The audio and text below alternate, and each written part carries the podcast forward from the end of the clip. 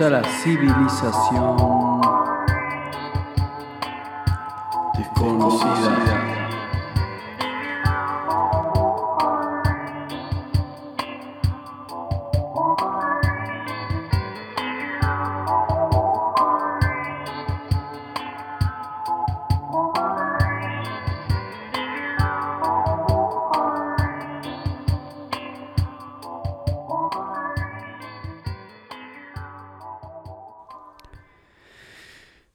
Damas y caballeros, bienvenidos una vez más a la civilización desconocida número 33. Número importante que hemos logrado este año. La civilización desconocida siendo probablemente una de las secciones más interesantes del Expreso Estelar. Y cuando me refiero a interesantes no digo solo para mí, sino también para el público. Así que gracias a toda la gente que se copa y que escucha. Tendría que decir que este año probablemente la mayor parte de los comentarios positivos que he recibido y, y un poco reflejando también lo que ha resonado en, en la mayor parte de la gente que ha escuchado este podcast, el Expreso Estelar, es justamente la sección de la civilización desconocida. Y yo puedo entender perfectamente por qué, porque es un tema que me parece sumamente interesante a mí también, obviamente, pero algo que me llamó un poco la atención también es que de, todas las, de todas las cosas que se hablaron en este podcast, la civilización desconocida me parece que se lleva el premio, me parece que se lleva el puesto número uno. Así que bienvenidos una vez más, capítulo 33 en este jueves 8 de diciembre, son las 3 de la tarde, 3 y media, en realidad 3, horas y 45 minutos, en este jueves 8 de diciembre, en Buenos Aires, em, con un calor interesante.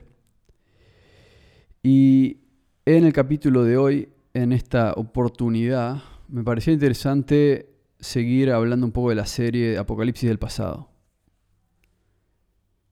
Estuve viendo el resto de los capítulos de la serie. Y, y la verdad es que, si bien no quedaba mucho, porque, porque en el capítulo pasado hablé sobre los primeros cinco capítulos, entonces me quedan tres. Me quedan tres. Pero lo que me pareció muy interesante es lo que mencioné un poco en el capítulo pasado, que ahora puedo expandir un poco sobre eso realmente.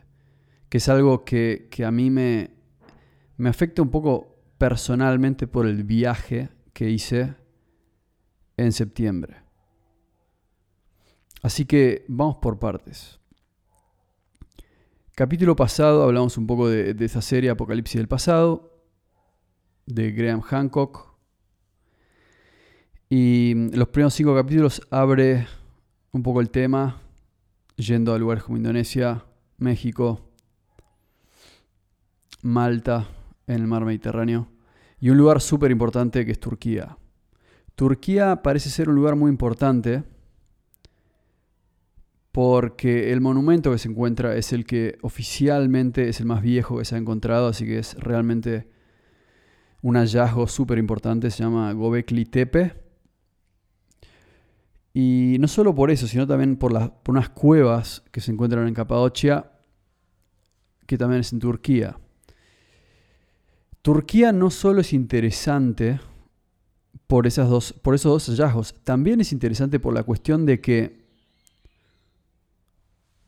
y esto es algo que, que Hancock no menciona en el documental, pero algo muy interesante para mí es que desde que existe la Biblia, de que existe el Antiguo Testamento, hay gente buscando evidencia de distintas cosas que pasaron en esas épocas. Porque hay gente que piensa que la, Biblia es una gran metáfora, que, son unos mitos, una serie de mitos, y hay otra gente que lo ve desde un lugar histórico. Y, hay gente que piensa que, todos, todos, esos personajes existieron. ¿no? los personajes del Antiguo Testamento. Por ende, cuando se habla del arca de Noé, hay gente que cree que eso realmente sucedió. Yo personalmente creo que sucedió porque en muchísimas historias y leyendas de todo el mundo se habla de, esa gran inundación. Una, inundación que tiene eh, evidencia, que tiene, digamos, fundamento desde un punto de vista geológico y desde un punto de vista ecológico también en el estudio de, la Tierra se cree que esa inundación realmente pasó. ¿Cómo también puede pasar? Digamos, es algo que puede pasar en este planeta que ha pasado y que, y que, pasa, no es algo tan extraño. Por eso creo que es real eh, la historia del arca de Noé. Ahora no sé si Noé existió o si es un personaje exagerado. Yo creo que todo, todo el arte está influenciado por algún tipo de realidad. Entonces, no sé si Noé existió, pero alguna especie de Noé debe haber existido. Para mí Noé es como el sobreviviente de un cataclismo, el sobreviviente de una inundación. Entonces, ¿por qué, están, qué, tiene que ver eso con Turquía? Primero que todo porque hay una montaña que se llama el Monte Ararat, que está en Turquía, y hay gente que cree, había una teoría en un momento de que el Monte Ararat es a donde el arca de Noé, cuando llegan, porque obviamente cuando se, inunda todo el mundo, el arca de Noé es un barco que, básicamente mete a todos los animales del mundo, que, no, es, no es distinto a decir mete el ADN de todas las especies del mundo en ese barco. Y después cuando, cuando bajan las aguas o cuando encuentran tierra, supuestamente ahí es donde llegan, ¿no? El monte Ararat en Turquía. Esa es una teoría. Por eso a mí Turquía me parece un lugar tan interesante. Porque en el documental Graham Hancock dice, Gobekli Tepe es un lugar donde hay, un lugar que tiene más o menos 10.000 años de antigüedad, oficialmente, ¿no? Es decir, mínimo eso. O sea, los académicos generalmente son los que supuestamente eh, determinan la historia oficial. Y si, los académicos para mí dicen que tiene que, está datado más o menos 8500 años antes de Cristo, para mí e, eso es lo mínimo, debe tener mucho más. Pero el punto es que mínimo tiene eso oficialmente. Em, así que en las pinturas, en realidad en, en las no pinturas, sino más bien en las esculturas, lo que se ve grabado en la piedra es, un montón de animales. Y eso es lo que nota Hancock. Y me parece muy interesante eso, porque él dice, en la serie, dice que esto parece ser una especie de arca, ¿no? Como el arca de Noé. Están retratando todas estas especies de animales. Y a mí me pareció muy interesante, porque dice la conexión con, che, en Turquía aparece este Gobekli Tepe. Perfecto. Aparecen las cuevas de Capadocia. Y después aparecen estas historias de que el monte Ararat en Turquía fue el lugar donde llegó el arca de Noé y empiezo a pensar, ¿qué pasó en Turquía? Es decir, ¿qué fue Gobekli Tepe? Y si hubo una inundación y tenemos todas estas esculturas antiguas retratando todos los animales, porque realmente son un montón de animales, y, y sí, puede ser que lo que dice Hancock tenga sentido, de que están retratando constelaciones, pero también hay un montón de dibujos de animales, y creo que, o sea, puede ser que sea de alguna manera una, una especie de retrato de la leyenda del arca de Noé, ¿no? En Gobekli Tepe. Eso es lo que yo pienso. Eso es lo que yo pienso sobre Gobekli Tepe, que tiene que ver con el arca de Noé. Y en realidad no tiene que ver con el arca de Noé mismo, pero tiene que ver con este momento de la historia en el cual cae un diluvio y, y hay pinturas de esos animales. Entonces, de alguna manera e, es como una especie de flecha que apunta a la leyenda del arca de Noé. Eso es algo que me quedó a mí de estos capítulos de Turquía. Digamos, en Turquía Graham Hancock encuentra cuevas y encuentra estos monumentos, estos centros espirituales de Gobekli Tepe. Y para mí está todo relacionado. Es decir, la leyenda del arca de Noé está, relacionada con, que hubo un cataclismo, con Gobekli Tepe, que fue enterrado en el momento de la historia, con, y con estas cuevas. Que alguien hizo estas cuevas por alguna razón, no sé por qué. Pero, pero habría que pensar por qué hicieron esas cuevas. Para mí, la teoría de Hancock de que hicieron esas cuevas porque, porque algo estaba pasando arriba de la superficie, como por ejemplo hacía mucho frío, puede ser. Hacía mucho frío o hacía mucho calor o, o por ahí había mucha radiación del sol mismo, por ahí había cenizas en el aire, no sé, la verdad que no tengo idea, pero me resulta interesante esa teoría de que hayan hecho una ciudad subterránea por motivos relacionados a un desastre eh, de proporciones masivas. Entonces, eso es algo que me parece interesante. Pero ahora voy a ir por otra tangente, y esta es la tangente que a mí me parece súper interesante. Y es una, es una, tangente que menciona Hancock en el documental, y que a mí personalmente tengo que admitirlo, que es algo que se me había ocurrido antes de escuchar esto. Y cuando escucho esto, cuando veo este documental, digo, vamos, es como que, si bien en el libro de Hancock eh, ya, ya menciona esta teoría, yo siento que en este documental es la primera vez que la, baja bien a la Tierra y yo coincido con esa teoría. Y, esta es, esta es eh, digamos, esta es la teoría. La voy a tratar de bajar a la Tierra para que se entienda. Entonces, vamos a poner un poco en contexto, porque asumo que algunos de ustedes vieron el documental, otros no lo vieron, entonces están diciendo de qué está hablando Lucas en este momento. Pero para ponernos un poco en contexto, como dije recién, los primeros cinco capítulos va por distintos lugares del mundo, viendo estas evidencias de una civilización que existió previo a un cataclismo que, ocurrió más o menos en el año 9600 a.C., aproximadamente, hace más o menos 12.000 años. Y, y entonces Hancock nos explica que hubo una civilización avanzada que existió antes de este cataclismo y que era una civilización que probablemente era global. ¿Qué quiere decir eso? Que, que no, era, no es que existieron muchas civilizaciones avanzadas separadas, sino que cuando vemos, em, digamos, que por ejemplo aparece en eh, la suástica, un símbolo hindú, básicamente en, Perú, eh, puede ser una señal de que esta civilización era transatlántica, transpacífica, transoceánica, mejor dicho, ¿no? Ese es el punto más o menos parecida a la civilización que tenemos hoy. Entonces, esa es la noción. Ahora, algo que menciona Hancock, y esto es muy, muy importante, es que en, todas estas, eh, en todos estos monumentos, partiendo principalmente desde México y luego afirmando esta aparición, de alguna manera, afirmando esta, este patrón en Gobekli Tepe en Turquía, en no sé si en Malta, en Malta también en realidad, está algo que es la figura de una serpiente. En México existe el culto a Quetzalcoatl, que es la serpiente emplumada. En Indonesia, en China, existe el culto al dragón, que es básicamente la serpiente emplumada, de vuelta, el dragón oriental. Y en, India también está la figura de las nagas, que son estas serpientes que bajan del cielo.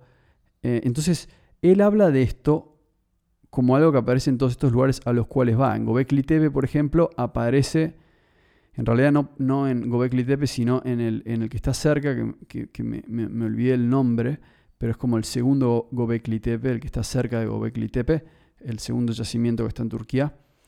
Y en ese también hay un monumento de una serpiente emplumada. Entonces, él dice, y esto es algo que honestamente a mí me vuela la cabeza. Y voy a explicar por qué. ¿Por qué me vuela la cabeza? Entonces, Hancock dice que para él la serpiente emplumada es una metáfora, es una analogía, es una, tiene un valor simbólico. ¿De qué? Según Hancock, em, esta idea de esta serpiente que desciende del cielo em, durante un cataclismo, em, emanando fuego, ¿no? esta, esta idea del dragón esta idea de la serpiente emplumada, esta idea de la gran serpiente que baja del cielo, es una em, metáfora, supongo, de un cometa. Él dice, eso es un cometa. Porque hace miles y miles de años cuando veían eso, obviamente e, el cometa deja como una estela en el cielo, una línea. Y eso es visto por, por personas hace mucho tiempo una serpiente.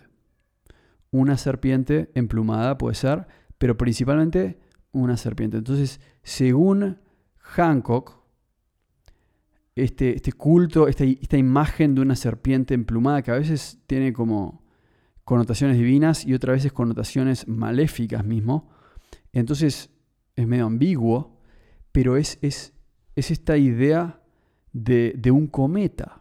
Y a mí me parece súper interesante porque, por ejemplo, en el mundo maya, esta, esta figura Kukulcán, en el mundo azteca, la figura de Quetzalcoatl, Quetzalcoatl, Kukulcán, que es básicamente en dos idiomas distintos la misma frase que serpiente emplumada, simboliza también el renacimiento del mundo. Significa la muerte y el renacimiento. Y un cometa es claramente un renacimiento del mundo, sobre todo si impacta la Tierra y mata a todos, pero el mundo vuelve a empezar. Ahora, algo que les va a volar la cabeza a ustedes que están escuchando es lo siguiente. Los mayas estaban basados en la península de Yucatán. Los, mayas usaban a los cenotes para mantenerse vivos. Los cenotes son piletas subterráneas de agua dulce que están ahí hace millones de años. Y están ahí hace millones de años porque cuando cayó el cometa que se llama Chicxulub en la península de Yucatán, que es el cometa que mató a los dinosaurios, generó un cráter enorme.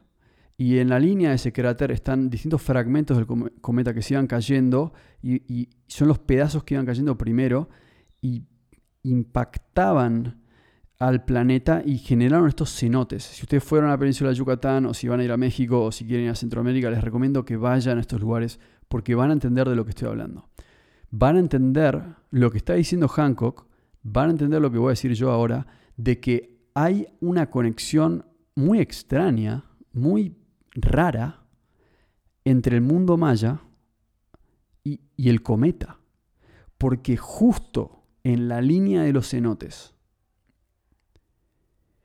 eh, está la línea del cráter de Chicxulub, del cometa que mató a los dinosaurios, y fue ese lugar a donde se situaron los mayas. Obviamente alguien me podría decir, bueno, obviamente los mayas se situaron ahí porque había agua dulce, ¿no? Eran piletones de agua dulce que, en una tierra con pocos ríos, como es la península de Yucatán, eh, son básicamente fuente de vida. Y, eso sería una buena respuesta. Pero yo también, y esta es mi teoría, yo pienso que los mayas sabían exactamente lo que había pasado. Sabían lo que había pasado. Y por alguna razón se acentuaron ahí, se sentaron ahí, y por alguna razón eh, tenían esta obsesión con esta serpiente emplumada con el fin del mundo, que si alguien conoce el calendario maya sabe que, es un calendario que es básicamente un poco más de 5.000 años, pero que habla del principio y del final, ¿no? y de los ciclos de la Tierra, de los ciclos del Sol en realidad, pero, pero básicamente lo que habla es que el Sol cambia y en cada, estos, cada uno de estos cambios hay un cataclismo en el cual la humanidad se muere una y otra vez y vuelve a empezar. Entonces, los mayas eh, eh, obsesionados con el fin de los tiempos, obsesionados con la serpiente emplumada, obsesionados con el cometa, viviendo en el cráter del cometa que mató a los dinosaurios y que cambió la vida en la Tierra para siempre, básicamente, hay un tema con esto del cometa. Hay una especie de hilo conductor. Entonces lo que dice Hancock es muy interesante porque él va a Gobekli Tepe, va a, a, a Chichen Itza, va a todos estos lugares en México, donde hablan todo el día de una serpiente, y después va a este lugar que está en Estados Unidos, que es básicamente una serpiente vista desde el cielo. Y lo, que él se pregunta es, por, digamos, ¿cuál es la idea acá? ¿Por qué harías una serpiente de, piedra y de, otros elementos más gigante en un campo, digamos, para que, el, para que perdure en el tiempo y para que otra civilización pueda ver eso? ¿Por qué el símbolo de la serpiente es tan importante? Y la respuesta detrás de Hancock es esa, porque representa lo que es un cometa. Entonces la pregunta que nos tenemos que hacer es, ¿por qué esta civilización del pasado nos quiere mandar esta información a nosotros sobre un cometa?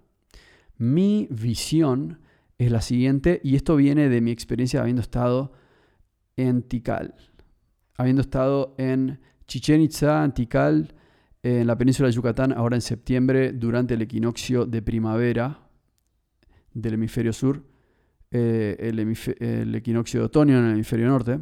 Pero el 21 de septiembre yo me encontraba en la pirámide de Chichen Itza y pude ver cómo funciona ¿no? el espectáculo que funciona todos los 21 de septiembre y de marzo de todos los años, en el cual la luz desciende, la luz del sol desciende por la pirámide de Chichen Itza. Y la serpiente de luz desciende al mundo. La serpiente de luz desciende al mundo. La serpiente de fuego también desciende al mundo. Quetzalcoatl, el dragón. E, esta, esta, figura que está en todas las religiones del mundo. En realidad, mejor dicho, en todas las culturas antiguas del mundo. Y lo primero que pensé fue, lo único que querían los que hicieron esta pirámide es, demostrar que, que, existe esta, especie de, divinidad, que es la serpiente de luz que baja a la tierra. Entonces, en mi viaje eso fue lo primero que vi y empezó este misterio. ¿Por qué alguien querría hacer eso? Después de ahí fui manejando a Tikal. Tardé más o menos dos horas y media, llegué a Tikal y me pareció mucho más interesante porque Tikal hay mucho menos gente, es mucho menos turístico, aunque es turístico, pero no había nadie, por una razón. Yo dormía ahí, no había nadie. Al otro día llegó toda la gente, pero tuve las ruinas de Tikal para mí solo, básicamente como una hora o dos a la mañana, antes de que haga mucho calor.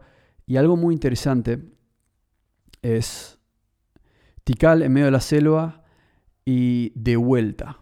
Em, una, la, pirámide del hechicero se llama. Una pirámide que, que, en la entrada es básicamente la cabeza de una serpiente. Entonces había un ritual de iniciación que era que vos entrabas a la pirámide por la cabeza de la serpiente y salías por una especie de agujero que estaba en el otro lado de la pirámide, que para mí era el ano, asumo, el orificio eh, anal, supongo, y, por ahí salía uno, ¿no? Esa es la idea, ¿no? Entonces, en el ritual, la idea era que uno era devorado por la serpiente para, supongo, que entrar en alguna especie de iluminación o algo. Pero el punto es que de vuelta, simbolismo de la serpiente que nos devora. Y la verdad es que tengo que, tengo que admitir que yo no pensaba esto antes de ir allá, no lo veía tan claro, y de hecho la teoría de Hancock no me parecía tan importante, o por lo menos no le había prestado tanta atención. Pero lo que sí puedo decir es que cuando finalmente vi la pirámide del hechicero, enfrente mío, la vi, vi la boca de la serpiente, una serpiente tallada hace miles de años. Cuando vi esa cara enfrente mío y cuando vi que esa pirámide también tiene un agujero del otro lado, entonces el ritual habla de que vos sos devorado por la serpiente y salís del otro lado lo primero que pensé fue, ¿qué me están queriendo comunicar estos tipos del pasado? Y lo, primero que, sentí fue, lo único que sé es que acá hay un tema con el cometa. Entonces, lo que hice fue irme de Tikal, fui manejando a Mérida, que es de donde salía mi avión, para volver a Ciudad de México, y fui manejando hasta un lugar que está muy, muy cerca de Mérida, que es en el Golfo de México, es ahí nomás, que se llama, eh, que es donde está el museo de Chicxulub, el museo del cometa que mató a los dinosaurios. Y eso fue, eso fue para mí casi lo, mejor que hice en ese viaje. Y fue una gran manera de terminar ese viaje por la península de Yucatán, porque lo que sentí fue que ellos sabían. Eso es lo que yo pienso, ¿no? Es como que no puedo explicarlo exactamente, pero lo que sí sé es que de alguna manera no fue una coincidencia que se establecieron en las orillas del cráter de Chicxulub y de que hablaban de esto. Hay una energía especial, hay una energía de que en Chicxulub el mundo cambió para siempre. El mundo que, que existía antes de los seres humanos, el mundo que existía antes de los mamíferos en realidad el mundo real de la antigüedad. Estamos hablando de un mundo pre-65 millones de años. Es más, pre-66 millones de años. El mundo de los reptiles gigantes, el mundo de los animales gigantes, el mundo de los dinosaurios. Y ahí cae el cometa que mata al mundo para siempre. Y hay una energía especial en ese lugar. Es como que hay una energía, diría, casi mística en ese lugar. Porque sabes que en ese lugar una vez pasó un evento que cambió la historia, ni, ni siquiera digo de la humanidad, porque ni siquiera existíamos, cambió la historia del planeta Tierra para, para siempre. Hubo una, un evento que mató a, tantas, a tantos seres y erradicó una forma de la vida en la Tierra para siempre. Entonces, ese es, ese es el lugar de la muerte, ese es el lugar donde, donde muere una fase evolutiva del planeta Tierra y donde nace una nueva. Y donde nace una nueva siendo el inicio de una nueva forma de vida, el inicio de la era de los mamíferos, y eventualmente lo que será el pináculo de la era del mamífero, que es el ser humano. Eso es obviamente lo que pienso yo, no quiere decir que sea cierto, pero yo pienso que los mayas sabían esto, los, los mexicanos sabían esto, las culturas avanzadas, los egipcios sabían esto, pero en este caso estamos hablando de los mayas, y los mayas sabían esto, por eso vivían acá, por eso vivían en ese lugar, por eso vivían cerca del cráter de Chicxulub, por eso hacían monumentos con forma de serpiente, por eso hablaban del fin de los tiempos. Por eso hablaban del fin de los tiempos. Entonces, mi conclusión con respecto a mi viaje por la península de Yucatán, con respecto a esta a este, este documental de, de, Graham Hancock, que honestamente me falta terminar el último capítulo, pero mi conclusión, que es honestamente la misma que tiene Graham Hancock, así que tampoco voy a sacarle su crédito, pero el punto es que nuestra conclusión al final es que, por lo menos desde el punto de vista que yo tengo, habiendo ido a esos lugares, es que la humanidad, así como todas las especies que han, vivido y van a vivir en la Tierra. La humanidad es de alguna parte, es de alguna forma, parte de, un cosmos. Y cuando digo cosmos no estoy hablando del universo mismo, sino digo un cosmos en, en el planeta. Es como que vivimos pensando en Marte y en lugares tan lejanos, pero somos parte de un cuerpo planetario. Yo creo que este es el mensaje que yo me llevo de Apocalipsis del pasado. Y este es el mensaje que me llevo de mi viaje. Es, sobre todo, habiendo visitado los templos mayas. Es como que este es el mensaje que yo me llevo de la península de Yucatán. Somos parte de un planeta. Somos parte de un cuerpo planetario.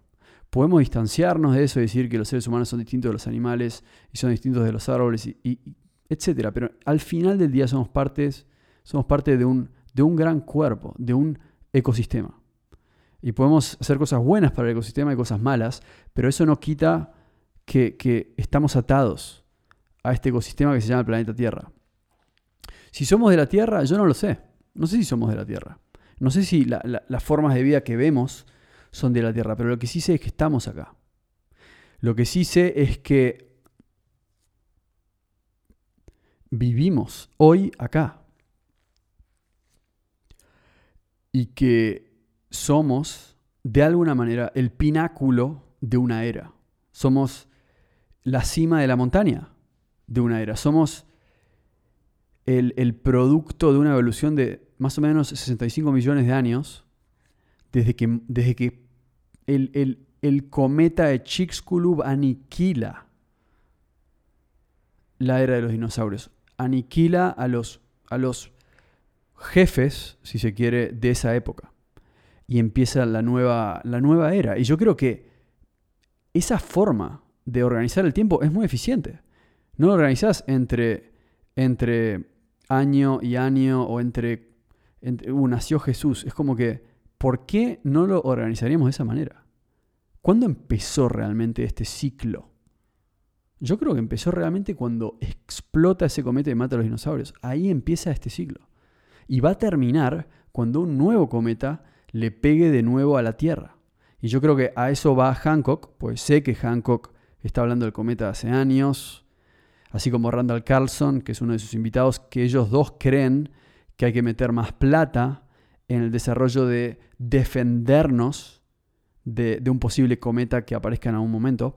Pero más allá de eso, porque eso yo creo que es un tema aparte, el punto es que al final del día el mensaje es que somos, somos como, somos una especie que está ligada a este planeta y que estamos acá hasta que las cosas cambien. Y creemos que vivimos en, en un mundo que no cambia, pero el mundo cambia. El mundo cambia, las cosas cambian y cada tanto, cada tanto, algo limpia a la Tierra. Algo pone reset. Hay un cometa que eventualmente va a impactarnos y eso es lo que yo me llevo de Yucatán. Eso es lo que yo me llevo de Tikal. Eso es lo que yo me llevo de, de haber hecho ese viaje. Cuando yo miré la pirámide de Tikal dije, esto es lo que me están queriendo decir. Somos, partes, somos parte de un juego. Y en algún momento alguien va a decir, ese momento va a ser el gran reset. Y a mí me parece que estas civilizaciones del pasado vivieron, vivieron eso. Vivieron eso. Yo creo que el cometa de Chicxulub obviamente fue hace 65 millones de años, así que fue hace un montón de tiempo, pero pienso que esa es la respuesta al enigma. ¿no? El cometa. El cometa. En el próximo capítulo voy a desarrollar un poco más esta idea, la idea del cometa, y vamos también a hablar un poco de qué evidencia hay, ¿no? De que realmente existen amenazas de cometas, existen amenazas de asteroides. Vamos a hablar un poco de eso y vamos a ver, vamos a tratar de cerrar un poco el último capítulo de Apocalipsis del pasado para darle un cierre al, al documental mismo y para también ir cerrando un poco el año y arrancar de vuelta el año que se viene. Ya no falta mucho para el cambio de, mes. Em, con un poco más de infraestructura, con un poco más de comunicación, canal de YouTube, etc. Pero mientras tanto, vamos a seguir subiendo al podcast y probablemente traer algunos invitados para seguir hablando de este tema. Bueno, espero que hayan disfrutado de este podcast. Nos vemos en el próximo capítulo de La civilización desconocida. Chao.